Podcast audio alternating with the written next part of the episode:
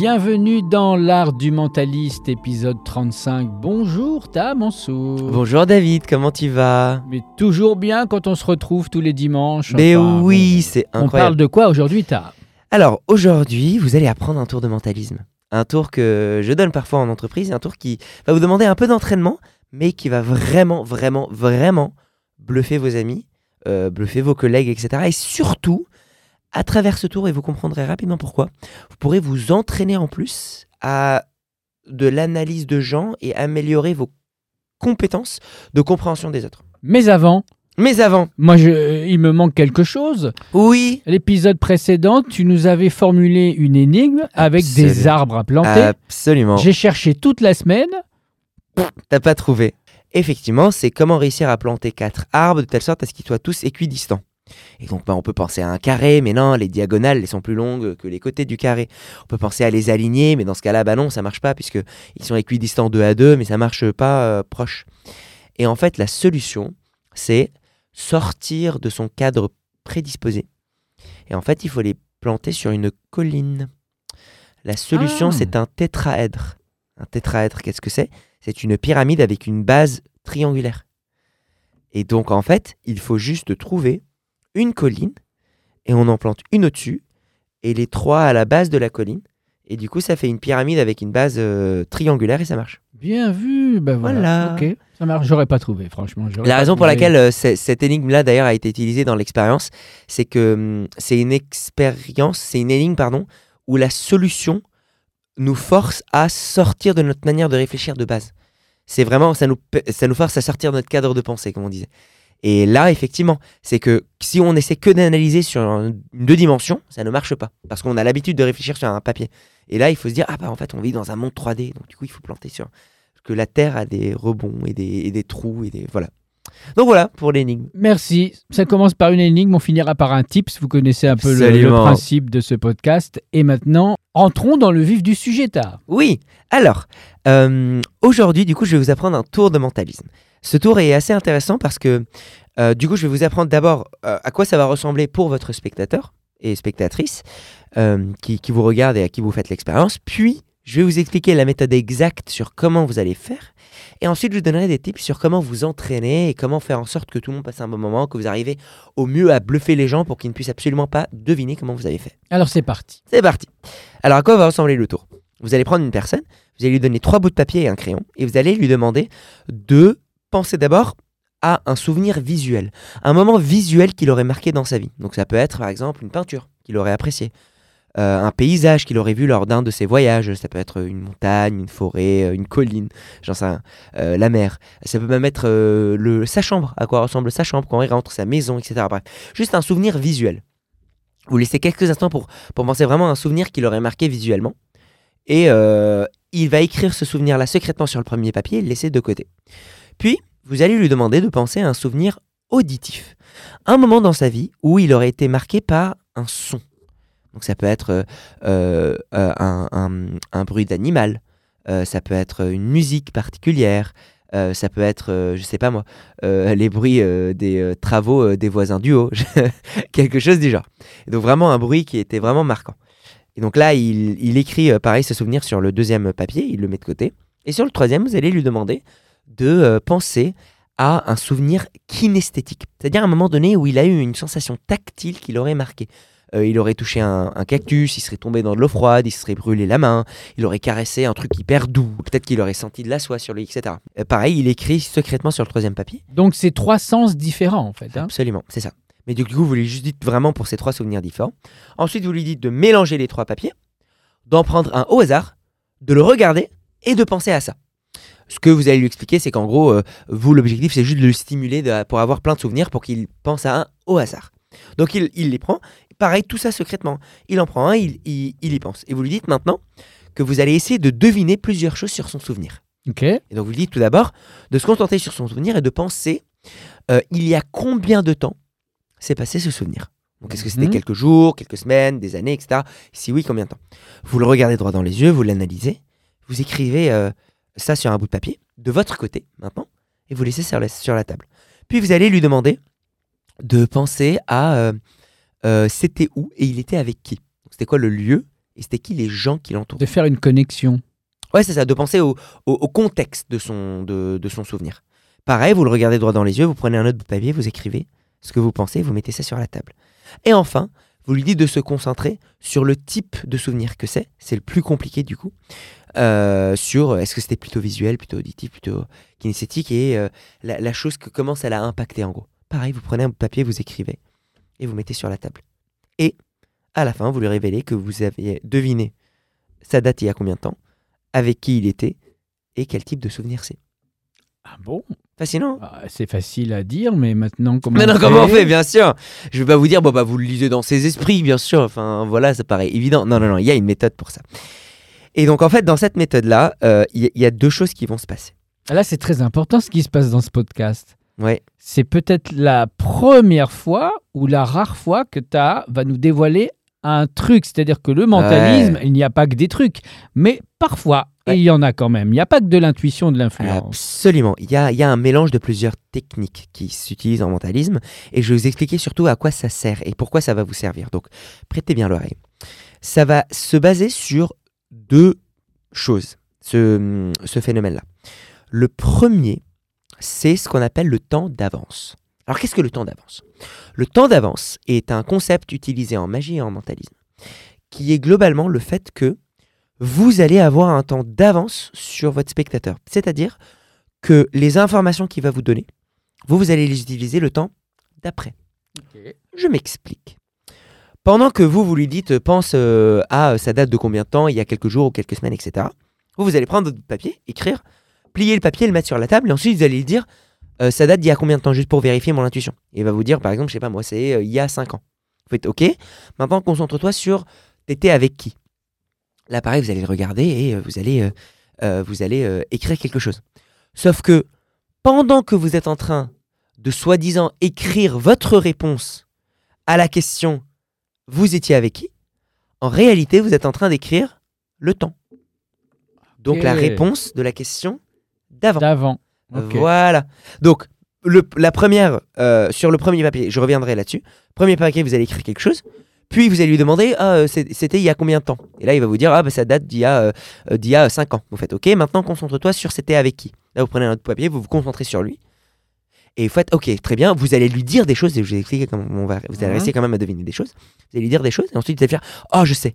Et là, sur votre papier, vous allez écrire, il y a 5 ans. Vous pliez le papier, vous le mettez avec le deuxième, et là, vous lui dites, euh, t'étais avec qui? Et là, il va vous dire, je sais pas moi, avec ma mère et ma sœur. Faites, Mhm. ok, très bien.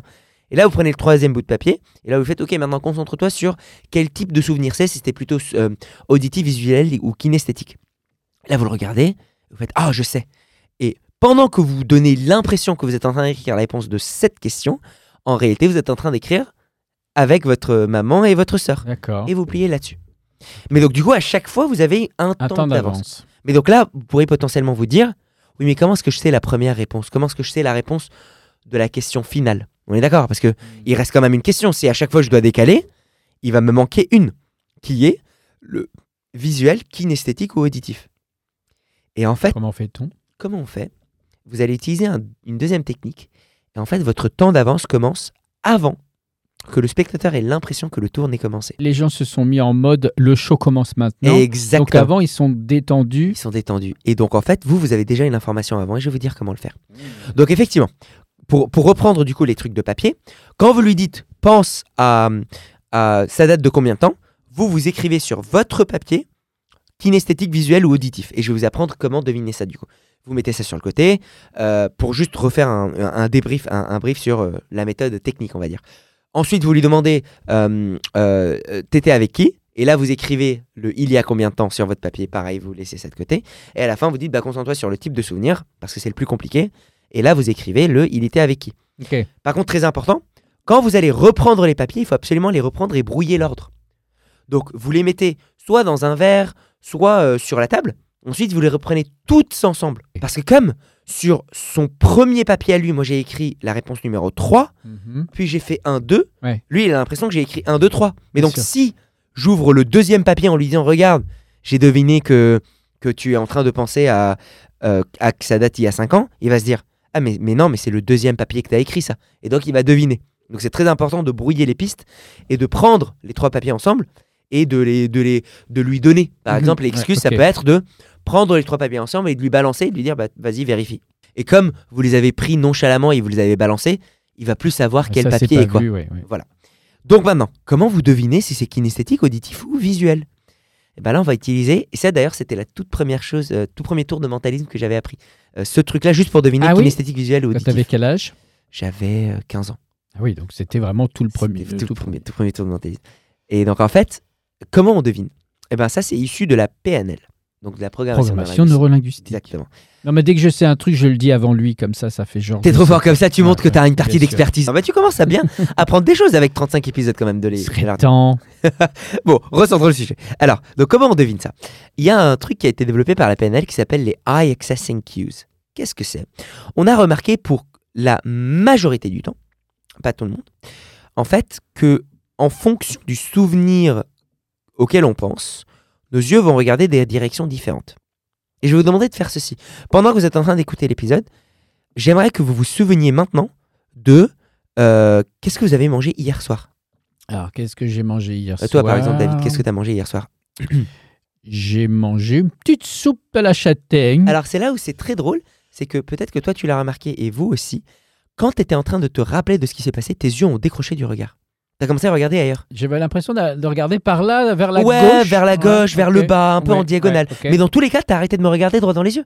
Ok. T'es parti ailleurs. C'est comme si on, a- on regardait à l'intérieur de notre cerveau. Exactement. Et en fait, ça, j'imagine que vous aussi, vous avez dû le remarquer. Vous avez dû remarquer que vos yeux sont partis euh, soit en haut, soit à gauche, soit tout droit un peu dans le vide. Et ça, c'est un truc qui marche pour tout le monde. Alors que si on reprend l'épisode détection de mensonges, si j'avais menti, je t'aurais regardé dans les yeux en disant j'ai mangé des frites. Oui, et tu m'aurais regardé dans, dans les yeux, exactement. Et donc en fait, on peut aller plus loin dans ce truc-là. Ce décrochage du regard, pourquoi il est important? C'est que les yeux, pour une personne bien sûr euh, qui, qui- qui a ses- toutes ses capacités sensorielles, euh, les yeux euh, consomment 80% euh, de- L'information, d'informations du cerveau. Enfin, que le cerveau traite. d'accord. 80%. C'est Énorme. immense. Donc en fait, si le cerveau a besoin de réfléchir, de, de se souvenir de choses, de visualiser, et ben en fait, il doit libérer de l'espace de stockage, comme libérer du RAM. Hmm. Donc il va dire, bah les yeux, je vais les laisser un peu de côté. Et donc, Il relâche quoi. Il relâche. Ok. si vous relâchez consciemment les yeux, du coup, elles sont contrôlées de manière inconsciente. Et donc ça part dans des mouvements que vous ne contrôlez pas. Et ces mouvements-là vont justement être influencés par le type de souvenir que vous allez penser. C'est ce qu'on appelle des schémas de visualisation. Les Mhm. Accessing Cues, c'est des schémas de visualisation. Alors, je vais donner un cadre très clair pour vous séparer les choses qui sont vraies et qui marchent dans l'expérience, que ce soit moi de mon expérience ou des expériences qui ont été faites, des euh, un peu des mythes qui sont exagérés. Oui, il y a des idées reçues. On regarde en haut à gauche, ça veut dire ceci. Mensonge, on voilà, regarde en droit. Oui. Euh, le problème de la PNL, c'est que à la base, la PNL se disait en mode science expérimentale, en mode écoutez les gars, on est juste en train de faire de l'empirisme, on a observé ça, on ne peut pas faire d'expérience vraiment scientifique là-dessus parce que la méthode scientifique ne s'applique pas sur ce genre de test. Tu ne peux pas faire. C'est de la, la statistique, elle presque. C'est de la statistique et c'est surtout de la statistique un peu euh, nonchalante. C'est de l'étude du comportement comme ça dans la vie quotidienne. Tu ne peux pas faire ça en laboratoire parce qu'en laboratoire, naturellement, ça va changer le comportement des gens. Enfin, genre, donc en gros, Je comprends. donc, l'objectif de la PNL, c'était vraiment juste étudier ça comme ça. Donc, il y avait des choses intéressantes. La PNL, ce qu'elle disait, c'est que dans la majorité des temps, euh, en gros, il y avait des schémas qui se créent. Aujourd'hui, malheureusement, on lit dans certains livres de PNL un espèce de schéma absolu de oui, mais si on regarde en haut à droite, ça veut dire qu'on est en train de se rappeler d'un vrai souvenir. Si on regarde en bas à gauche, c'est qu'on veut penser à mentir. Non, arrêtez Ça peut pas être une notice fiable. Exactement. Ce sont des indicateurs des forts, indicateurs. mais pas fiables. Et surtout pas aussi précis qu'une direction, quoi. Enfin, j'avais Ouais. déjà vu une fois un schéma avec genre du nord, sud, est, ouest, nord, nord, est, nord. Enfin, non, il faut arrêter, quoi. Le- le- les yeux, elles partent en contrôle.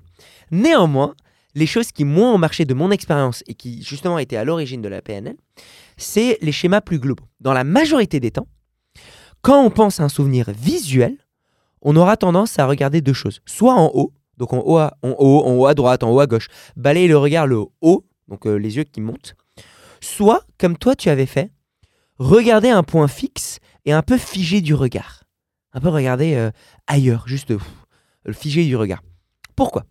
Euh, C'est comme si je visualisais mon plat hier. Exactement, c'est ça. C'est tu, tu pars dans un endroit où tu visualises. C'est un peu, euh, tu pars dans la lune.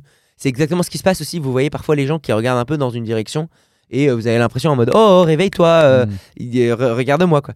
Et donc pourquoi ces deux directions là La première c'est que le cortex visuel se trouve à l'arrière du cerveau, Mhm.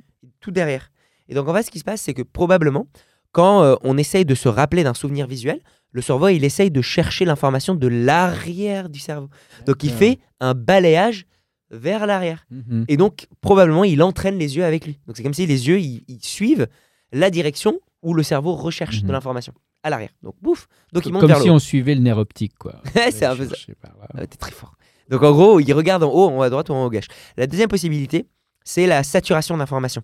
Mhm. Euh, quand on regarde un point fixe pendant beaucoup de temps, eh ben en fait, au bout d'un certain temps, nos cônes et nos bâtonnets, c'est-à-dire les récepteurs euh, d'informations visuelles euh, à l'arrière de nos yeux, euh, vont capter des informations. Mais comme on regarde le la même image fixe, ça va les saturer et donc il va y avoir moins d'informations nouvelles qui va passer. C'est pour ça qu'on regarde dans le vide. Pour un souvenir auditif, donc sonore, eh ben ça va être souvent à droite ou à gauche. Ok. Parce que On va vers l'oreille. on va vers l'oreille, exactement. Et d'ailleurs, souvent, c'est l'oreille opposée. Parce que le Ah oui. cerveau a une opposition du contrôle. C'est le cerveau droit qui contrôle la partie gauche du corps Oui, c'est vrai. et la le cerveau gauche qui contrôle la partie droite du corps. Voilà. D'ailleurs, euh, petite parenthèse, si jamais vous voulez déterminer votre oreille dominante, euh, laissez-vous emporter par la musique, concentrez-vous là-dessus et regardez dans quelle direction vos yeux regardent. Et ça va être la, la direction opposée. Ah, ok, Voilà. d'accord. Et dernière chose, euh, le souvenir kinesthétique. Alors, le toucher, c'est le sens le plus personnel. C'est le sens qui transmet le plus d'émotions, le plus, enfin, le, le toucher euh, d'une main, le Ouais. embrasser quelqu'un, euh, faire un câlin, etc. c'est les émotions, les sentiments. Hyper émotionnel et c'est très intime en fait. Donc, on va regarder vers le bas. On revient vers nous-mêmes, vers, Le corps. vers notre corps exactement. Et donc, en fait, ce qui va se passer, c'est que, en fonction de la direction dans laquelle les gens vont regarder, vous allez pouvoir déjà déterminer quel type de souvenir c'est. Mais du coup, Hmm. maintenant, tu pourras me dire, oui, c'est vrai, ça marche pour la majorité des gens, mais comment je vais faire pour 70% à peu près? Mais comment je fais pour les 30% restants? Et ben, c'est là où c'est beau, et c'est là où ça marche pour tout le monde.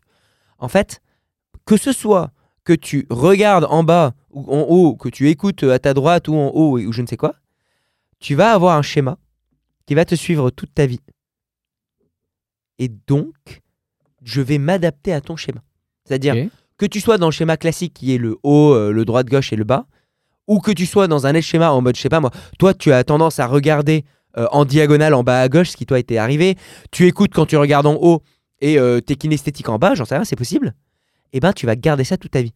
Pourquoi? Parce que le cerveau n'a a autre chose à faire que reprogrammer des schémas euh, visuels, quoi. Oui, oui. Bah, on parle, c'est un pattern. hein. On parle de pattern, c'est ça. Exactement. Et donc en fait, ce qui va être marrant, c'est que rappel- rappelez-vous ce qui s'est passé au début. Au début, vous avez demandé à votre participant de penser à un souvenir visuel et de se concentrer là-dessus avant de l'écrire. Puis de penser au souvenir euh, auditif, puis au souvenir kinesthétique. La seule chose que vous devez faire pendant que lui il est en train de se rappeler de ces trois souvenirs-là, c'est de regarder ses yeux et Mhm. mémoriser la direction. Et là, juste vous êtes en train de le regarder tranquillement. Ne le regardez pas euh, sûr, intensément. hein oui, juste détendu en mode j'aimerais que tu penses à euh, euh, un souvenir visuel. Je Ça, veut dire qu'ensuite, vous allez repérer le même, le Exactement. même mouvement d'yeux. Donc quand vous lui dites prenez-en un au hasard, regarde-le et maintenant concentre-toi là-dessus, et ben Oui, ce qui va se passer c'est qu'il va faire ce même regard-là. Génial. Et donc là, lui il a même pas l'impression que le tour a commencé Ouais. parce qu'il est en mode là c'est juste la procédure et là vous faites bon maintenant je vais te demander de te concentrer sur euh, l'âge puis etc. Et là, il va se contrôler. Il va être sur ses gardes. Exactement. Alors que man- vous vous avez déjà un temps d'avance. Waouh. Donc, à partir de l'information que vous avez, vous allez écrire une information là-dessus Mhm. et je vais vous donner des choses supplémentaires. Ah. Donc là, globalement, c'est comme ça que le tour, dans sa globalité, marche, dans les, dans les lignes brutes, en gros.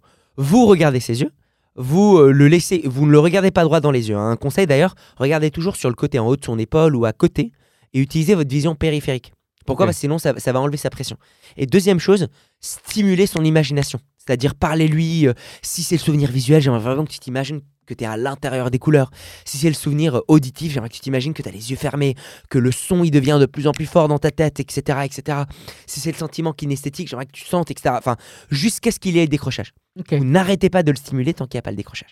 Et ensuite, vous passez sur autre chose. Et donc ensuite, sur le premier papier, là où vous lui dites, pense à ton âge, vous écrivez le type de souvenir Et vous mettez ça sur le côté, vous lui demandez quel âge tu avais ou euh, ça date d'il y a combien de temps. Il vous dit il y a trois mois. Vous prenez le deuxième papier, vous lui dites pense à t'étais avec qui? Là, vous écrivez il y a trois mois, vous mettez le papier sur le côté, vous lui dites t'étais avec qui? Et là, il va dire avec mes frères et sœurs. Là, vous prenez le troisième papier, vous lui dites pense à quel type de souvenir c'est. Et vous allez écrire avec mes frères et sœurs. Là, vous pliez, vous mettez de côté et vous révélez. Mais ce n'est pas tout. C'est pas tout. Euh, ce qui est intéressant avec ce tour, et d'ailleurs c'est c'est- c'est comme ça que moi je me suis entraîné quand je commençais le mentalisme, c'est un concept qui est très très fort et que je vous encourage beaucoup à suivre, c'est le concept du fake it till you make it. C'est un concept en psychologie euh, qui est beaucoup utilisé, notamment Amy Cuddy, qui est une, euh, euh, qui est une psychologue euh, du comportement et, et de la psychologie du corps, Vous aurez les, les infos dans, en dans description. la description.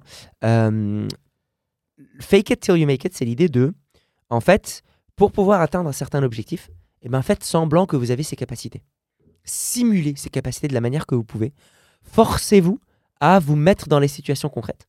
Et ensuite, ça, ça va vous permettre de développer les capacités nécessaires. Donc, fake it till you make it. Et moi, je sais qu'il y a beaucoup de capacités de compréhension des gens que j'avais appris en faisant fake it till you make it. Ce tour-là, c'est exactement ça. Pourquoi? Parce que ce tour, comme vous êtes sûr qu'à la fin il va marcher, c'est l'excellent outil d'entraînement pour vous entraîner à vraiment lire les, les, la- le non-verbal des gens Mhm. et à travailler votre intuition. Par exemple, pour le premier, donc le il y a combien de temps Et bien là, vous pouvez vous entraîner sur le stop. C'est-à-dire qu'en gros, vous allez demander à, à, à la personne, eh ben, euh, concentre-toi sur il y a combien d'âge Ok, est-ce que c'était il y a quelques jours? Est-ce qu'il y a c'était quelques mois? Quelques années? Je vais dire plusieurs nombres et tu réagis absolument pas. 1, 2, 3, 4, 5, 6, 7, 8, 9. Euh, donc en fait, vous, vous allez lui faire ce truc-là de 1, 2, 3, 4. Vous allez essayer d'analyser son truc. Mhm. Si jamais vous arrivez, tant mieux. Dans tous les cas, vous pouvez vérifier. Mais vous, au moins, ça vous permet de vous entraîner sur détecter le non-verbal qui va vous permettre, enfin sa réaction, on va dire, détecter, analyser sa réaction, qui va vous, apprendre à, servir dans la vie quotidienne. Ensuite, pour la suite, euh, pour la partie euh, euh, t'étais avec qui? Et ben en fait, c'est extrêmement beau ça. Parce que vous avez deux informations sur lui, et là, vous pouvez vous entraîner sur votre intuition. Vous savez quel type de souvenir c'est, et vous savez il y a combien de temps c'est. Juste avec ces deux informations, vous avez déjà une intuition sur cette personne. Alors, ce que je vous conseille, c'est dites-lui votre intuition. Pour vous donner un exemple, si vous êtes en face d'une femme d'une de, je sais pas moi, 35 ans à peu près, que vous, vous savez, elle, elle savait pas bien sûr que vous savez quel type de souvenir c'est, que vous savez que euh, elle a pensé à un son et que ça date d'il y a une semaine, Mhm. et ben probablement ça va être un truc, un bruit, un truc euh, clac, parce que ça date d'il y a une semaine, donc c'est pas très jeune, etc. C'est pas, ça va pas être un souvenir incroyable. Donc potentiellement elle était seule ou dans la rue, et donc il y a dû y avoir un boom ou un, ou un type de travaux ou ce genre de truc. Alors que si je vous dis euh, c'est une personne euh, dans ses vingtaines d'années, un homme qui, euh, je sais pas moi, pense à un souvenir visuel et qui date d'il y a 11 ans, là c'est pas la même chose. Probablement Ouais, il ouais. était avec sa famille, probablement c'était un voyage. Donc vous avez déjà des intuitions sur ces personnes-là. Alors utilisez-les. Dans tous les cas, vous allez avoir la personne qui va vous révéler si, si votre intuition était bonne ou pas. Mais donc, suivez votre intuition. Dites-lui Ah, je sens que c'est ça et ça et ça et ça et ça. Et ensuite, bien sûr, écrivez votre bonne information qui était l'information de la question d'avant. Et enfin, après, euh, vous pouvez résoudre euh, le truc. Donc, voilà comment vous pouvez vraiment vous entraîner sur la détection des réactions, plus euh, le, hum, le- votre intuition, tout en bluffant vos amis et en leur faisant un tour qu'ils pourront pas du tout trouver. Merci, Ta, bravo. Avec plaisir. N'hésitez pas à nous dire euh, en commentaire euh, comment ça s'est passé, euh, comment vous vous êtes entraîné et qui vous avez bluffé. Ah oui, oui, n'hésitez pas. Là, c'est on n'a pas de tips là dans l'épisode. Si, absolument. Ah, quand même, parce tips. que là, pour moi, c'était un épisode complètement tips. Ah bah, c'est complètement tips, mais il y a un tips en plus qui généralise dans la vie quotidienne. Cette notion-là de temps d'avance est hyper importante et on la retrouve dans beaucoup de, de- de domaines, notamment dans la négociation. La préparation aux négociations est cruciale. On considère que, en fait, 70% de la négociation se fait en amont. Mhm. Pourquoi? Parce que vous n'arrivez pas à votre meilleur état quand vous êtes en pleine négociation, vous tombez à votre pire préparation. Dans le sens où ce À n'est cause pas du stress? à cause du stress, à cause de- des inattendus aussi. C'est il y a tellement d'inattendus qui peuvent se passer dans, dans une négociation qu'en fait, ce n'est pas en moins vous préparant que vous allez mieux réussir. Plus vous vous préparez, plus vous améliorez vos chances de réussite.